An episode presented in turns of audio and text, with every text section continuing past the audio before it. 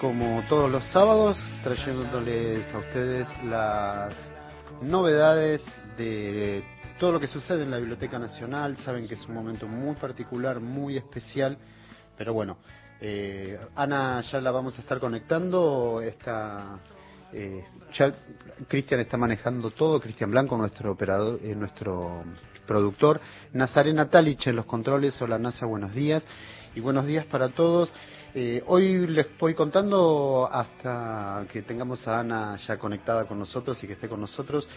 Eh, una entrevista hoy con Ivana Romero, la poeta, la escritora, la periodista. Eh, estuvimos conversando con ella sobre las hamacas de Firmat, una crónica autobiográfica.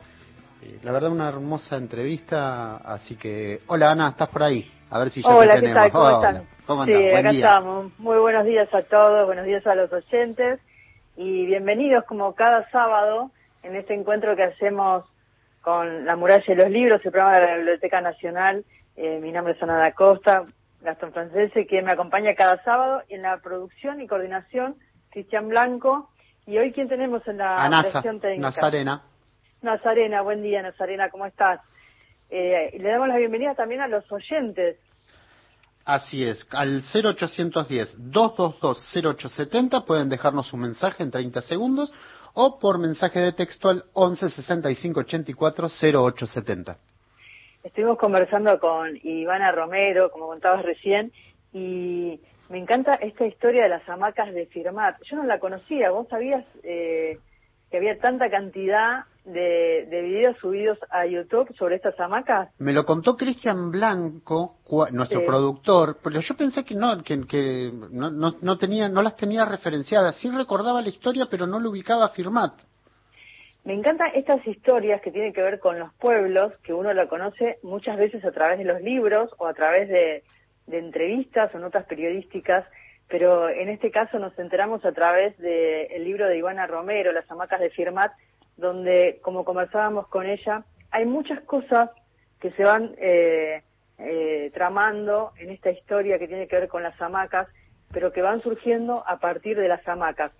Pero quiero saber eh, si los oyentes nos quieren contar algunas otras historias que tienen que ver con los pueblos y si conocen la historia de las hamacas de Firmat. Estas hamacas que hay muchas versiones, ¿no? Porque por un lado hay gente que sostiene que tiene que ver con, con, con fantasmas, con otras historias que tienen que ver con que es un campo electromagnético. Eh, bueno, fueron de muchos lugares del mundo a ver y a inspeccionar qué es lo que pasaba ahí, en esa plaza.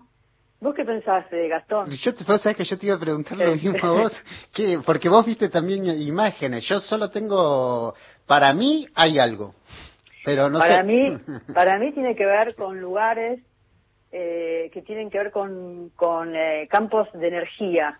Mira, Eh, bien. cerca, sabes que estaba tratando de hacer memoria, pero cerca de, mm, no sé si es de Necochea o Montermoso, hay un campo también que tiene, eh, que es un bosque que tiene que ver también con energía, donde uno pone, por ejemplo, un tronquito de madera y queda parado. Eh, y para mí tiene que ver con estas energías que se dan en determinadas zonas de los campos. Por eso quiero saber si los oyentes tienen historias que tienen que ver con esto y si nos pueden compartir de algún lugar o alguna región de nuestro país. 0810-222-0870, 30 segundos para dejarnos un mensaje, o por mensaje de texto al 11 65 84 0870. También dicen de los ovnis, pueden Mm, ser. También puede, ¿quién te dice? No yo en esas cosas, viste, después me sueño, así que no me digas. No vas a poder dormir esta noche. Eh, Bueno, Ivana Romero, me encanta, me encanta la charla que tuvimos con ella. Hablamos de las hamacas de firmar, pero también hablamos de su libro de poesía, Ese animal tierno y voraz, publicado por Caleta Olivia. Y también hablamos sobre temas vinculados al periodismo. Así es, y, y también a una cuestión tan central como la ley de humedales, eh, digamos. Exactamente. Recorrimos eh, muchos aspectos y como siempre les decimos, toda la entrevista después la vamos a colgar en nuestro canal de YouTube, ¿verdad? Así es. Bueno, en algún momento se subirán todas las, las entrevistas de autores por autores y estas eh, charlas que tenemos con los escritores en la semana con Gastón, que mm, solo compartimos un fragmento en los programas, pero la charla dura mucho más. Ayer, ¿en cuánto estuvimos con Ivana conversando? Más de una hora. Sí, más de una hora tranquilamente. Así que bueno, pero hacemos un compendio de, lo, de, esa charla y después todo lo demás se lo, lo, vamos a compartir con todos en extenso. Bueno, ¿qué te parece si compartimos un, un fragmento, Gastón? Vamos con la primera parte, Ana, dale, adelante. Estamos con Ivana Romero en La Muralla de los Libros. Es un placer enorme. Vamos a hablar de su obra, escritora, periodista. Un placer. ¿Cómo estás, Ivana? Muy bien. Muchísimas gracias por la invitación. Para mí también es una alegría enorme conversar con ustedes. Vamos a repasar tu obra y mm, hablando con Gastón y de las hamacas de Firmat, no sabía que era una historia que había tenido tanta cantidad de videos en, el canal de YouTube, pero se va desentrañando una historia que tiene un origen en tu propia historia familiar, pero también una historia del pueblo y una historia que roza y se va uniendo como en formas paralelas con las hamacas de Firmat. Lo que ha sucedido es que en la historia de las hamacas confluyen lo personal y lo político, de un modo que yo no advertí hasta que tanto la gente de la editorial municipal de Rosario, que es la que editó el libro, como la gente de aquí, de algún modo me, empezaron a, devolver lo que yo decía, y esto es muy frecuente, estar en un inmerso en un lugar o en una situación hace que por ahí no tomemos la dimensión de lo que está pasando. En este sentido, las hamacas que empezaron a moverse cuando yo estaba ya en Buenos Aires, el invierno del 2007. Yo que hasta entonces estaba recién mudada acá, decía así como, soy un pueblo del sur de Santa Fe, cerca de Rosario, pude empezar a decir que era de Firmat, el pueblo de las hamacas. Entonces era, ¿cómo es eso? Bueno, hay tres hamacas que se mueven solas, una plaza del barrio La Patria. Y yo decía eso, sin advertir la potencia de una frase. Entonces, por un lado, cuando la gente de la editorial municipal de Rosario me ponía, yo lo que les digo es que yo no me la puedo tomar en solfa o, o hacer una, un rejunte de cuestiones meramente eh, jocosas y qué sé yo, por, por varias razones. Primero porque sería una falta de respeto a la gente que, que ha creído y que sigue creyendo en las hamacas. Segundo, porque yo también las vi moverse, entonces no me puedo hacer muy la piola. Y tercero, porque hay algo que me parece mucho más global, y es el hecho de que yo nací en 1976 y que en los pueblos hay muchas memorias silenciadas. Muchas veces se piensa que todo ha ocurrido en las grandes ciudades. Eso no es así. Firmat, al sur de Santa Fe, es una zona fabril, sojera, con una fábrica muy importante, que es una fábrica de maquinarias agrícolas llamada Basali, y forma parte del cordón industrial del Gran Rosario. Entonces, durante los 70 fue una zona mucha especial, digo, en las zonas de fábrica. De hecho, un tío mío trabajaba en una de las fábricas y un compañero suyo chocan la ruta de una manera muy singular y muy extraña. Es decir, cuando una tira del hilo empieza a descubrir que eso que parece la historia de los otros es también la historia propia. Y es eso lo que me interesó investigar. ¿Cuáles son los fantasmas que se amacan en los pueblos pequeños? Ya que hablas de fantasmas, y yo te lo adelantaba antes, antes de, empezar la, entrevista, Ivana, tiene que ver con esa presencia de lo fantasmático. Y esto que, bien señala Derrida, que aquello de lo fantasmático es lo que es y lo que no es. Y me parece que también la narradora, cuando llega al pueblo, llega a un pueblo que ya no es su pueblo y es su pueblo. Pero además de eso, vos decís, tal vez no hay un solo fantasma, sino el pueblo está habitado de fantasmas. Tal vez lo fantasmático es aquello narradora va al supermercado y no reconoce una cara, o cuando ve a una chica que en su juventud era un modelo de belleza y de golpe se ha convertido en otra cosa. Hay también esa vuelta que es muy curiosa. Esa vuelta existió. Las hamacas es un relato de no ficción y mi postura en relación a la no ficción es que una no puede inventar para que le quede más, para que le quede más orgánico. Porque en realidad, si una está en un lugar el tiempo suficiente o se anima a conocerlo lo suficiente, el lugar te da las respuestas, el lugar es capaz de articular el relato. Entonces, habiendo yo nacido ahí, eh, habiendo vivido hasta los 18, 19 años, luego irme a Rosario, y en 2007 mudarme a Buenos Aires, la verdad es que desandar ese tránsito, para mí en términos vitales, también fue una situación de mucha interpelación, porque desandar ese camino implica también muchas preguntas. Y yo tenía la idea de que yo iba a llegar al pueblo y no sé, y la gente me iba a saludar no te digo que iban a, salir con la autobomba de los bomberos, o sea, me iban a declarar ciudadana ilustre, pero al menos pensaba que iba a tener algún tipo, siendo que estaba, que alguna vez estuve y ya no estaba, iba a tener algún tipo de gravitancia. Bueno, no, no. La ciudad no, o sea, el pueblo no se extrañaba de mí, porque aunque yo estaba ahí, no me veían, porque, porque como desde la lógica no, yo no tenía que estar ahí, bueno, no me veían, entonces yo estaba. Eso, eso es una primera situación de desconcierto. Y después la otra, es la cuestión epocal. Nosotros, bichos humanos, que nos creemos tan importantes, pensamos que la vida se resume en lo que, en, en, en un espacio tan diminuto como es lo que somos, ¿no? Entonces te decimos, ah, bueno, uno vuelve al lugar del cual se fue y espera que todo esté como estaba. Y eso no es así ahí donde yo te preguntaba en, esta, en este diálogo con tu papá, donde él te dice esa frase, ¿no? Que vos te amacabas con ese niño muerto. Las hamacas pienso que funcionan también como, el centro de gravedad de un texto que reconstruye esta memoria colectiva, porque es cierto, vos decís, uno se va y cuando vuelve, creo que los lugares se quedan como uno los dejó.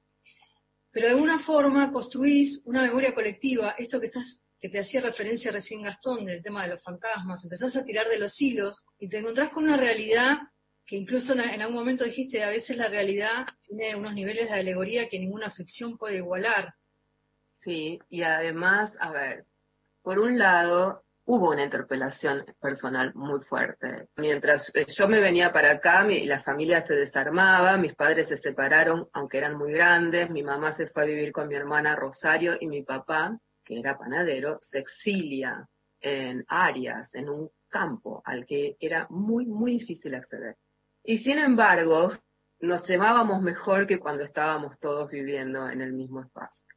Entonces empiezan los diálogos con mi padre y entonces él me habla de sus paisajes. Y yo, un departamento minúsculo de Puerto Madero, en ese contexto los dos empezamos a ir para atrás, porque a mí desde la editorial municipal de Rosario, muy amablemente y muy enfáticamente me dijeron, tenés que contar esa historia. En casa de Herrero, cuchillo de palo. ¿En qué sentido?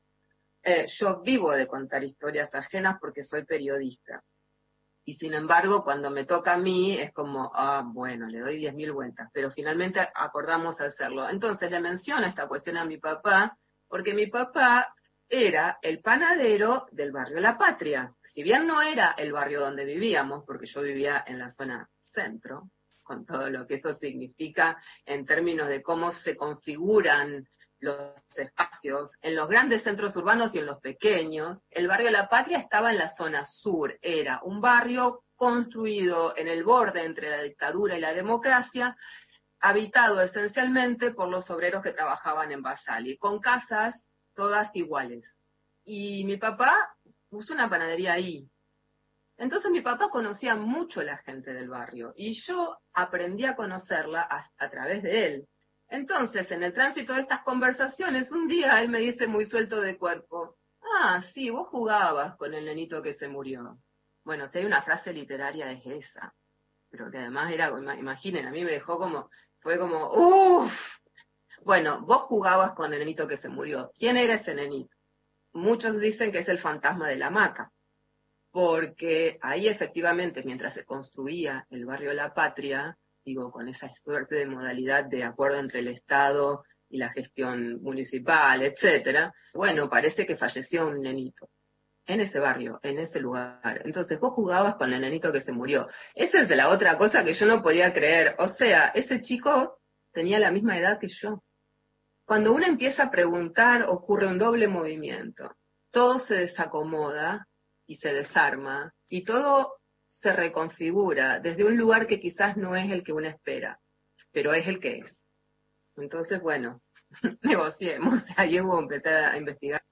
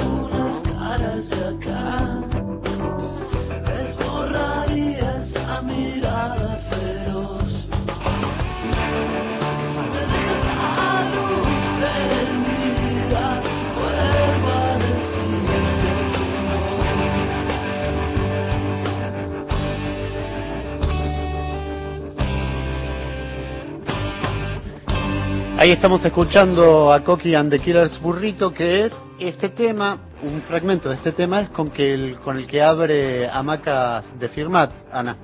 Sí, Ivana nos hizo conocer no solamente la historia de Firmat, sino también la música, así que qué bueno compartirlo en esta mañana de la muralla de los libros. Y sabes que nos escribe Cristina de Ramos Mejía y nos cuenta que este bosque que yo contaba recién, este bosque energético, está en, Miramar. Mira. Eh, se integra al bosque vivero florentino ameguino, que es una franja de 502 hectáreas, y la, hasta la NASA fue a ver, eh, a través de sus científicos, qué era esta energía que desafiaba las leyes magnéticas y hasta la gravedad misma. Mira qué loco.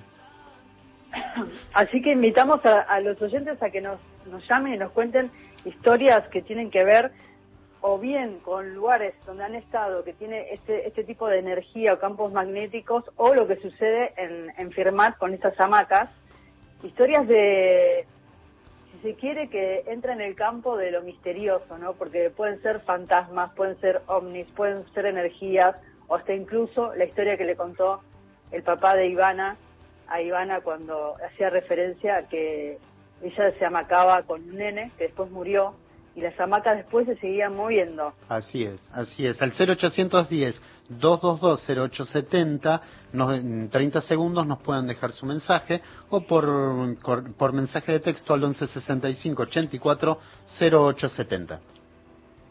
Si te parece, Gastón, seguimos compartiendo esta entrevista con, con Ivana Romero, escritora, periodista, editora de la revista Enie, nos contaba y ha escrito muchísimas notas en diferentes medios, Tiempo Argentino, Página 12. Eh, podemos encontrar las, las historias que está contando Ivana, las hamacas de Firmat, en este libro eh, que cuenta con el apoyo de la Municipalidad de Rosario. Y ya que decís, la Municipalidad de Rosario, digamos que fue premiada hace muy poquito tiempo con el premio Juana Manso en la sección de periodismo escrito eh, por sus notas eh, eh, publicadas. Así es. Bueno, si te parece, seguimos conversando con ella en esta mañana de La muralla y los libros. Vamos.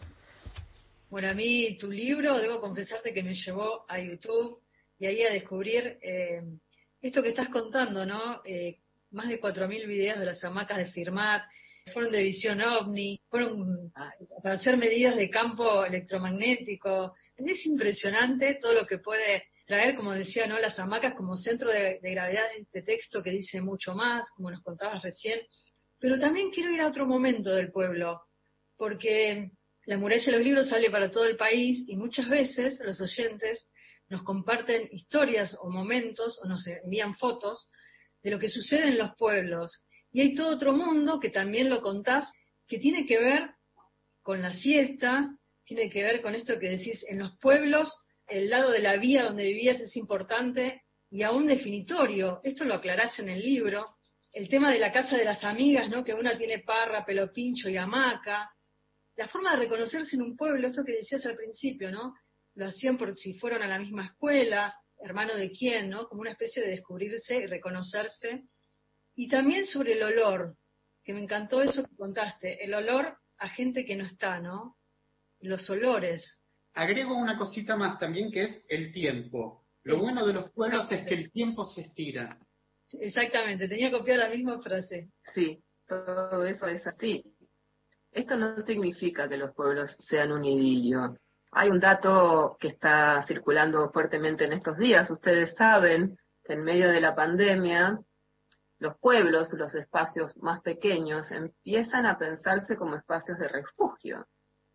Porque, bueno, la ciudad ha mostrado su cara más compleja, que en realidad ya la venía mostrando, eh, respecto de, bueno, del hacinamiento, de lo que, de las distancias, justamente, de la no, no hay, no hay tiempo no hay espacio, no hay lugar.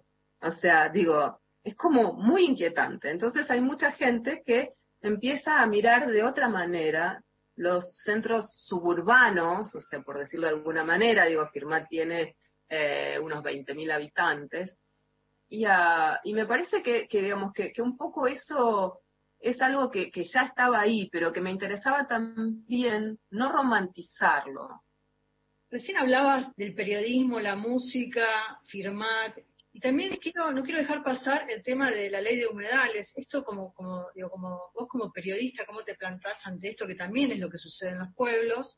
Todos los incendios que están ocurriendo. ¿Cuál es tu mirada frente a esto? Mira, yo fui transitando esta pandemia con bastante hidalguía por distintas razones, por, porque tengo trabajo, porque puedo escribir, porque estoy dando talleres, etcétera. Pero la situación de las quemazones en los humedales, en Rosario y aledaños, digo, y, que eso mismo se haya expandido a otros lugares del país, Córdoba, em, a mí me vulnera particularmente porque es, están incendiando mi casa, están incendiando la casa de las personas que amo, están incendiando mi escenario, están incendiando el lugar donde yo tuve muchísimas veces. Entonces lo que hay, además de que se trate de un ecocidio y de un problema sumamente complejo, porque requiere también la participación, no solo del Estado Nacional que está participando, de los estados provinciales, etcétera, digo, y mucho de, gente que está poniéndole pila desde lo personal. También requiere el avance de la justicia y hay una justicia cómplice que decide no avanzar. Queremos gozar también de la lectura tuya para cerrar la entrevista con las hamacas de Firmat, si querés compartir un, fragmento de, Bien. Bueno, la verdad es que las hamacas es un texto que yo amo, porque además bueno, mi papá falleció. Entonces, mi papá falleció hace unos años. Es súper importante para cualquier hija hacer las paces con su padre. Mi padre fue un tipo sumamente complejo. Mi papá fue golpeador. Vengo de una historia sumamente difícil. No soy la única. Entonces, que una pueda, yo le dije a él que nunca iba a hacer las paces con él en este aspecto. Pero eso no implica dejar de amarlo, ni implicó dejar de acompañarlo. Y yo creo que este libro lo que hizo fue abrir un espacio de, reconciliación. Dicho esto, les leo una partecita. A simple vista, las hamacas parecen normales.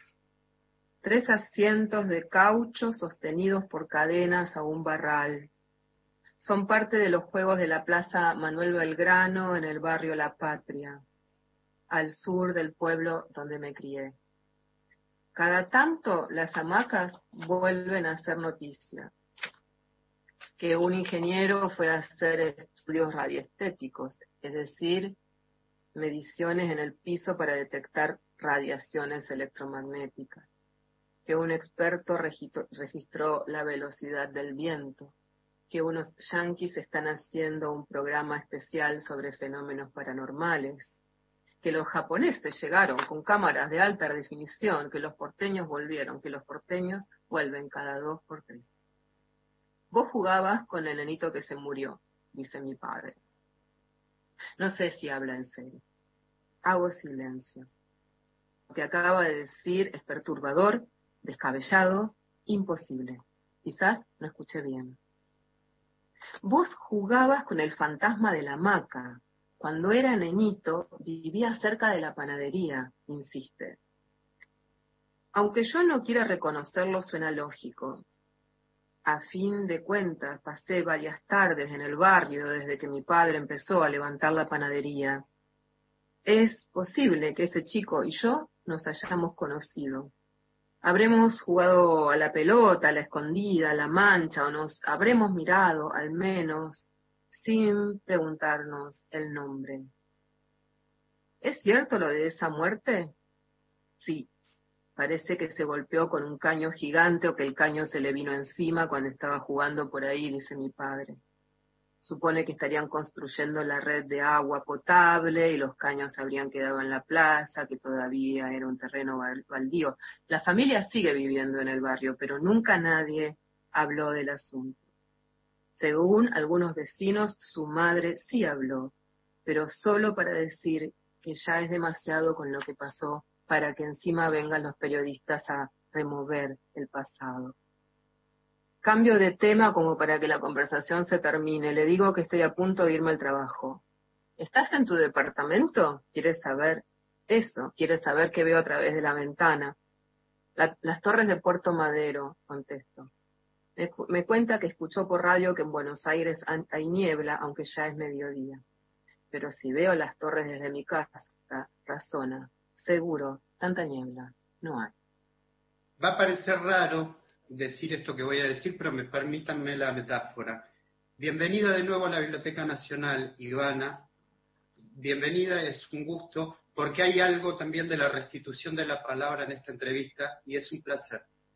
Bueno, sí, la verdad es que para mí, cuando me mudé a Buenos Aires, la, ir a conocer la Biblioteca Nacional, la Biblioteca de Borges, este, era un mega evento con el tiempo yo trabajé en un diario que se llamó Tiempo Argentino y entonces era posible ir muchas veces a la biblioteca, eh, recorrer las muestras, eh, hablar con Horacio González, con el enorme equipo de investigación, de, trabajo con los materiales, de archivo, etcétera. Bueno, todo eso se trató de cuaj durante el macrismo, yo perdí mi trabajo y no solo eso, sino que el macrismo tuvo funcionarios que nos deberían dar vergüenza. Está buenísimo saber que eso pasó. Estamos en un proceso sumamente complejo. El Estado necesariamente tiene que prestar atención a otras cosas, pero finalmente, una vez que esto pase, la, biblioteca va a tener también su restitución. Y eso me parece sumamente importante, así que gracias por mencionarlo. Gracias, Ivana Romero, por esta placentera entrevista y charla y haber podido recorrer parte de tu obra. Un placer enorme. Muchísimas gracias a ustedes. Muchísimas gracias de corazón.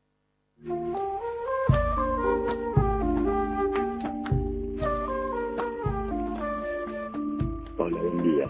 Mira, eh, yo me dedico a armar atracciones, casas de terror. Armando estas casas de terror, en varias oportunidades hemos visto fantasmas, sí, sombras, humitos, luces de colores, pero no la hemos visto, eh, no la he visto yo solo, sino la hemos visto varios. Mi hijo no quiere entrar más, eh, mi hijo siempre laburó conmigo en eso. Mi hijo se vio o vimos a, otra persona. Querido compañero, le hablamos de Potrero de Garay, eh, acá en Córdoba, en la Serranía, en la zona de San Clemente. Bueno, a la noche pueden venir a ver en los bosques de los Pinares lo que sucede varias veces a la semana fenómenos paranormales que muchos se han quedado con la boca abierta. Eh, el policía de la posta policial ya no comenta más nada porque está prohibido comentar estas cosas así tan evidentes, pero los turistas que han venido de Buenos Aires, Rosario, se han quedado con la boca abierta. Eh, son fenómenos. Siete y media de la mañana. Qué miedo estos mensajes, Ana. Eh, Me gusta, me gusta, pero el primer oyente que nos contaba de las casas de terror, quiero saber un poco más. ¿Quién es? No nos dijo su nombre y dónde ocurren estas estas cosas, ¿no? El hijo no quiere trabajar más con él. Y esta historia de, me gusta el otro oyente también de Córdoba. Eh, ¿Cuántas historias? Córdoba que tanto tiene que ver con el tema de, los ovnis, exactamente, Sí, exactamente. Bueno, me encanta que llamen a qué teléfono nuestros oyentes en esta mañana de la muralla de los libros. 0810-222-0870 y por mensaje de texto al 1165-84-0870. Si te parece, vamos a, a la tanda, a la música y luego continuamos eh, hasta las 8 de la mañana haciendo La muralla de los libros, el programa de la Biblioteca Nacional. La muralla y los libros, con Ana da Costa y Gastón Francese. Mundo Disperso. Somos Rodolfo García, Daniel Míguez y Pedro Saborido. Y todos los domingos de 11 a 13 por Radio Nacional les vamos a contar historias para que ustedes las vuelvan a contar por ahí y se luzcan mucho. Mundo Disperso. Historias de la vida y todo lo demás. Radio Nacional. La radio pública. La radio pública tiene Tiene, tiene, tiene. vida. Tiene vida. Ahora, Nacional. En todo el país. 7 de la mañana, 31 minutos. Vengo a hablarles de un problema a veces invisible y no hablo del virus. En Argentina el 70% de los chicos y las chicas sufrimos algún tipo de violencia en nuestro hogar, como gritos, insultos o golpes. El lugar donde vivimos debería ser el más seguro. A la curva de la violencia hay que aplanarla ya. Si sospechás de algún caso, llama a la línea 137 o ingresa a infanciasinviolencias.org.ar. Argentina Unida. Argentina Presidencia. Próximo programa. Crisis en el aire. Continuamos en La muralla y los libros.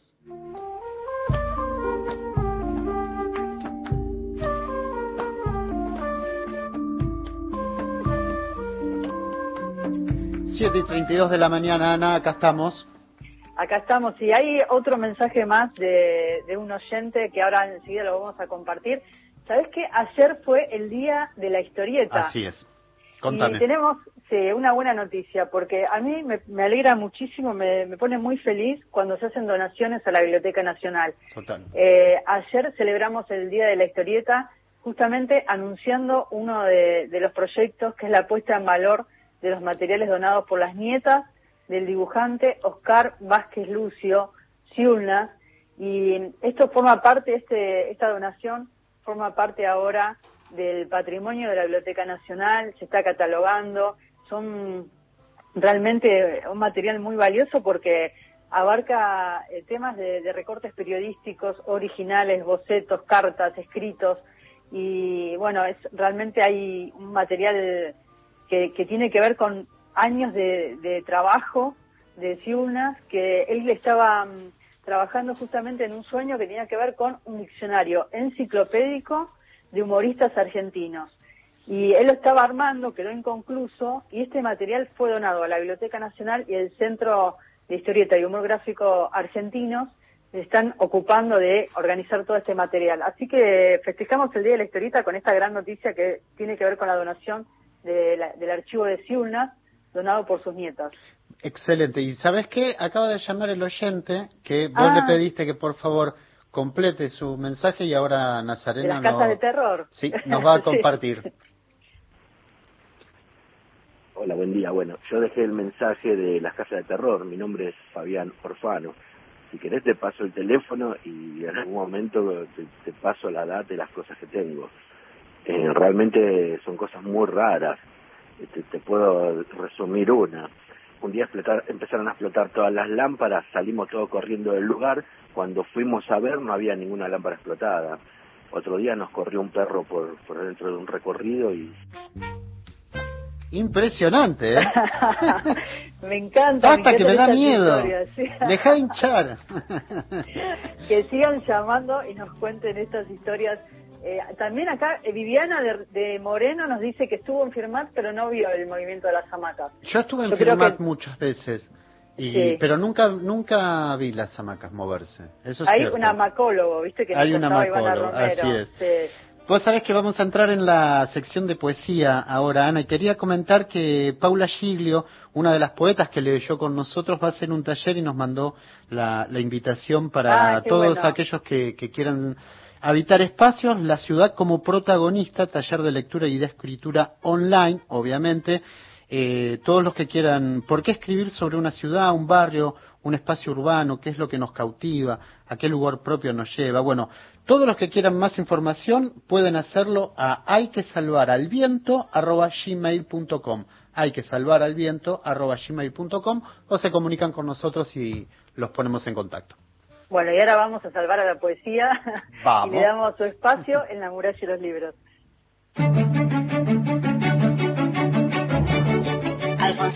Siempre estás como ausente de la tarde. Raúl González Muñoz. Llora, llora, Lutaú. Enrique Banks. Alejandra Yo, Pizarro.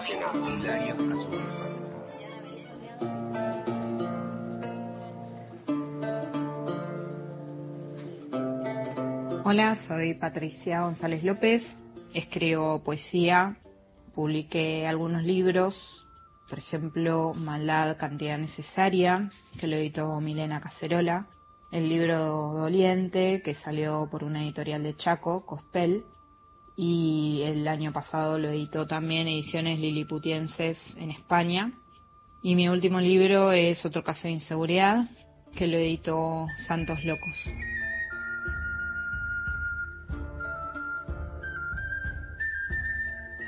Hice lo necesario para pertenecer a algo que quede lejos de mi casa Quería comprar ropa que no podía tener, salvo que la hija de alguien importante se aburra del exceso o engorde.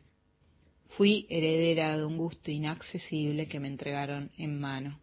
Me alquilé un sueño de camino a la manzanera que nos daba leche la armonía cuando no había forma de comer. Los bolsones de comida eran de dudosa calidad y, por suerte, no podíamos repetir.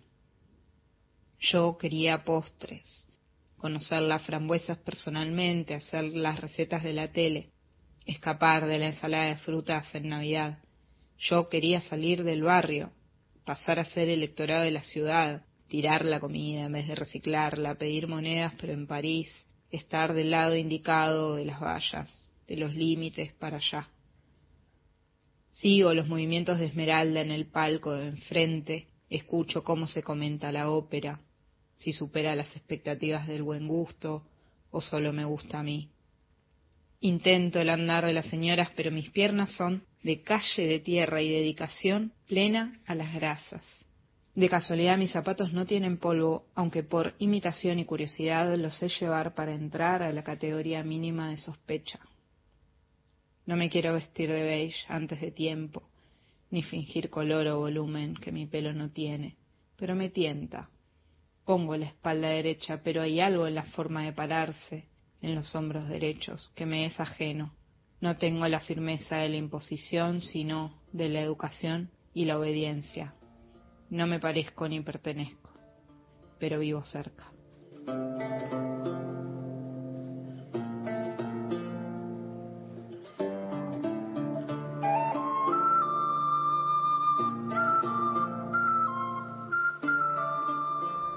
Más fácil sonreír con los sonrientes.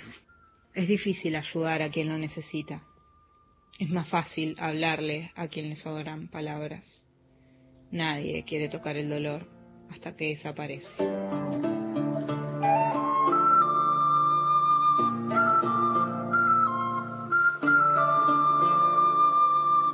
Soy incoherente con la época. Seguir deseando lo que tengo es mi mejor desastre. Si no hay nada que romper, no encanta. Si la presa está casada, no hay hombre. Volver a penetrar la herida es aburrido. Nada que pueda resolver en este momento.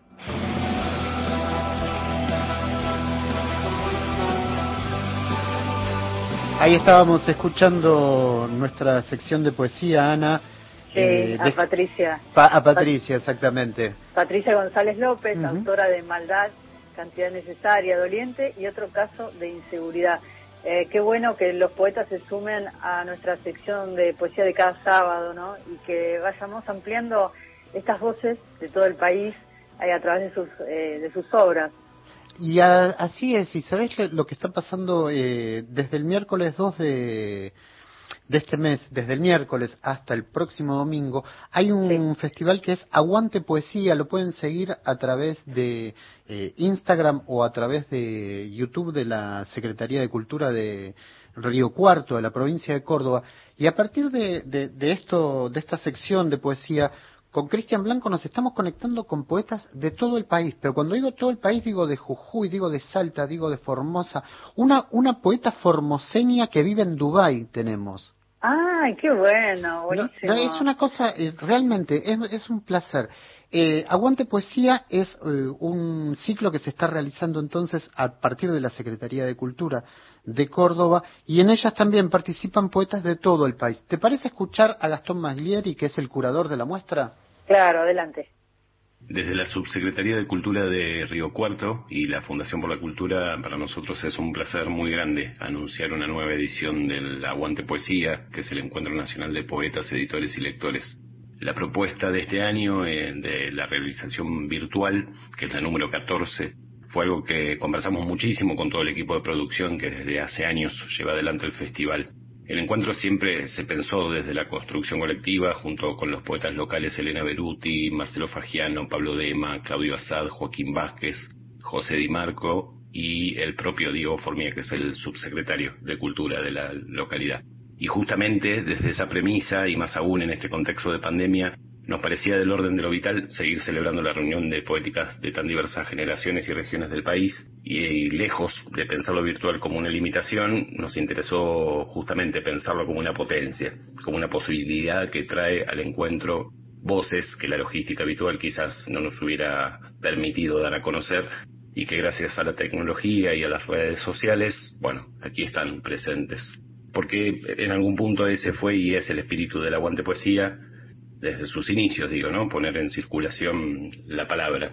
En esta edición en particular, además, tuve la posibilidad enorme de realizar la curaduría.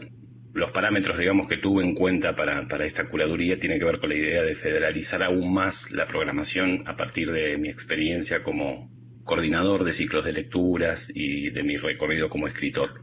Durante el aislamiento social obligatorio, eh, bueno, sabemos que han proliferado este tipo de experiencias virtuales, digamos, a través de las redes, trazando nuevas cartografías que generaron nuevos lazos entre editoriales, escritoras, escritores y el público. Y yo traté de estar atento, digamos, a este, a este movimiento para el armado de la programación, basándome en esos tres criterios, ¿no? Que sea plural, territorial y generacionalmente, que incluya proyectos editoriales y autores no solo locales y provinciales, sino también, bueno, de Catamarca, Tucumán, Santa Fe, Salta, Corrientes y, provincia de Buenos Aires. Y en ese mismo sentido, la colaboración del colectivo local, del colectivo Klaus Baldomín, que es un colectivo de artistas de la ciudad, que reúne, bueno, a poetas, artistas visuales y demás, en el armado y en la puesta en marcha de la feria virtual que se va a desarrollar junto con el aguante, digamos, entre el 2 y el 6 de septiembre, fue crucial porque permite que las diversas editoriales y poetas que forman parte de la programación puedan acercar sus producciones a todo aquel que lo desee, generando una vez más eh, una circulación más federal de las poéticas territoriales. Por otra parte, es importante destacar que las actividades van a desarrollarse desde hoy, miércoles 2 de septiembre, hasta el domingo 6 a través de las redes de la Subsecretaría de Cultura, esto es en Instagram Cultura Río Cuarto y en el canal de YouTube de la Subsecretaría de Cultura, donde van a poder verse presentaciones del libro que hemos filmado previamente, ¿sí? Lo mismo el acceso a eh, la feria virtual, que es a través del colectivo Klaus Baldovín, el catálogo completo de dicho de dicha feria pueden encontrarlo en el perfil de la Subsecretaría de Cultura, en el perfil de Instagram de la Subsecretaría de Cultura o bien en el perfil de Facebook que es Cultura Río Cuarto. Muchísimas gracias. Hola, buenos días. Raquel del Lago Pueblo, Chubut. Sí, a mí me pasó una experiencia con fantasmas, si se quiere. Entré a cosechar castaña en un bosque inmenso de castañas y a plena luz de Ahí se nos cortó. Qué lástima que se cortó. Lago Puelo es, es bellísimo, bellísimo Lago Puelo. Me encanta y este bosque fue a cosechar castañas. Por favor, volví a llamar y terminar de contarnos esta historia. Acá Julio desde las Sierras Chicas en Córdoba, en Unquillo, y dice que es fiel oyente de Radio Nacional, pero que lamentablemente ahí no hay historias como las de Firmat en las ah. Sierras Chicas. Pero bueno, nada, acá es todo calma y naturaleza. Bueno, seguimos esperando entonces el mensaje de los oyentes y les cuento que el próximo martes a las 19 horas la cita es el cine en el canal de YouTube de la Biblioteca Nacional. Vamos a, conversar, Daniela Pereira de la Nave de los Sueños va a conversar con la directora de la película, se llama Esa película que llevo conmigo, de Lucía Ruiz, y les cuento brevemente de qué se trata. En el año 2000, Lucía viajó con sus abuelos, Pepe y Ever, a conocer París y Madrid, de donde Pepe tuvo que exiliarse a los seis años para escapar de la Guerra Civil Española, y Lucía registra ese viaje con ojo adolescente, con su cámara VHS, y a través de, esta historia y de este viaje eh, se encuentra luego Lucía con, con material grabado y comienza otro viaje que es rearmar esta historia familiar después que fallece Pepe. Así que esta historia, donde se va eh, tramando la historia eh, sociopolítica de España y familiar, eh, se, desarrolla en esta película. Esa película que llevo conmigo es el título.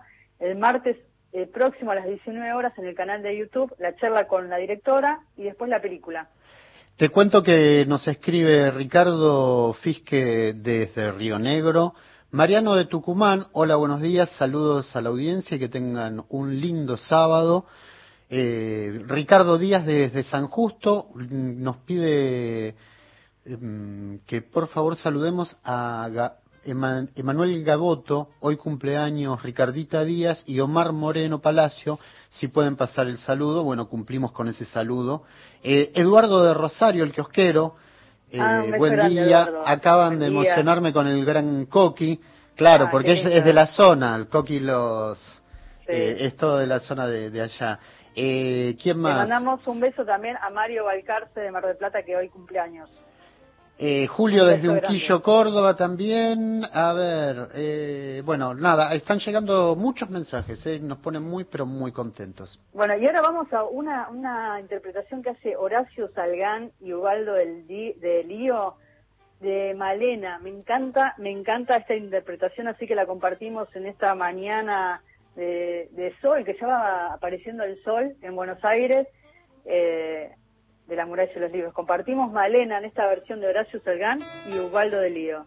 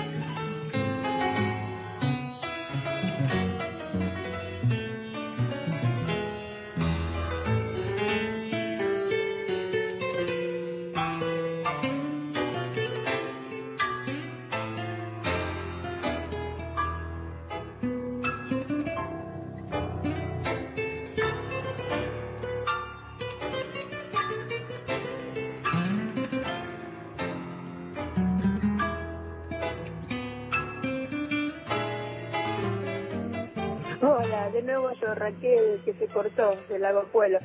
Eh, no, eso que eran las dos de la tarde, un sol radiante, gigante, y bueno, nunca vi al muchacho. Cuando llegué a la distancia correcta para saludarlo, no había nadie.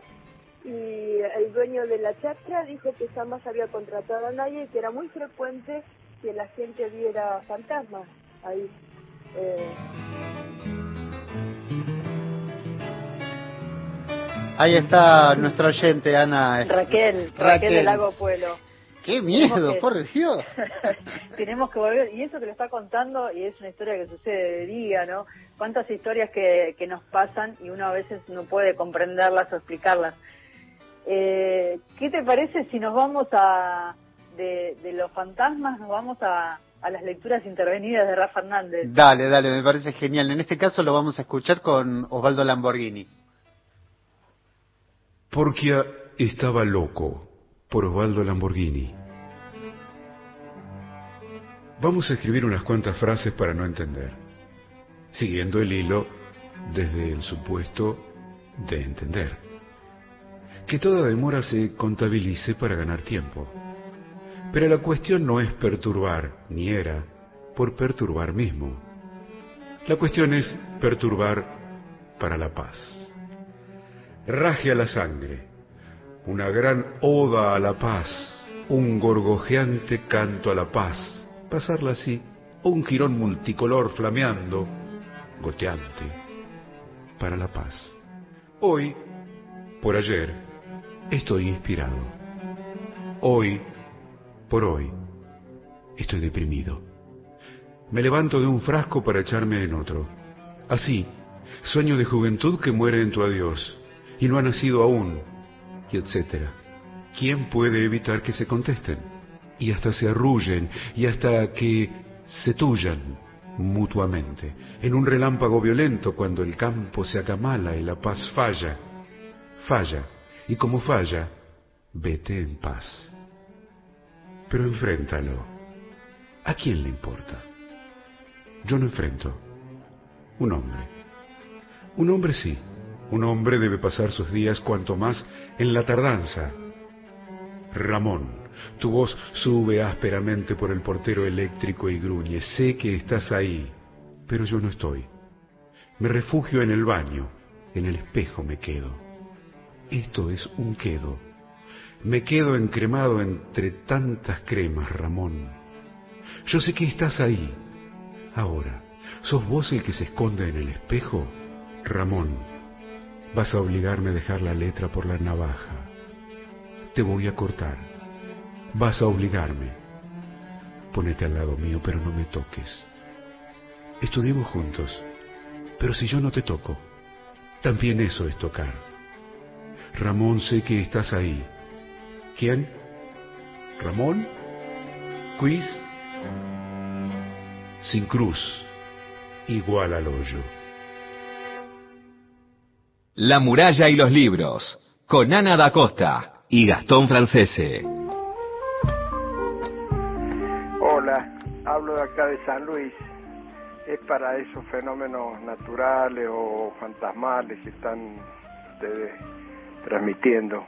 Acá en San Luis, en la memoria popular, hay dos, dos, la luz mala, generalmente era en el campo, y en la ciudad el cura sin cabeza Cura sin cabeza era un personaje que aterrorizaba a los niños que incurrían en malas conductas. Era un personaje, a veces... El cura sin cabeza, ¿sabes cómo me agarraba? A mí me agarraba de cajón. Y a Cristian Blanco ni te cuento. Y la luz mala, la luz mala. Me encanta esta historia que nos cuenta este oyente desde San Luis.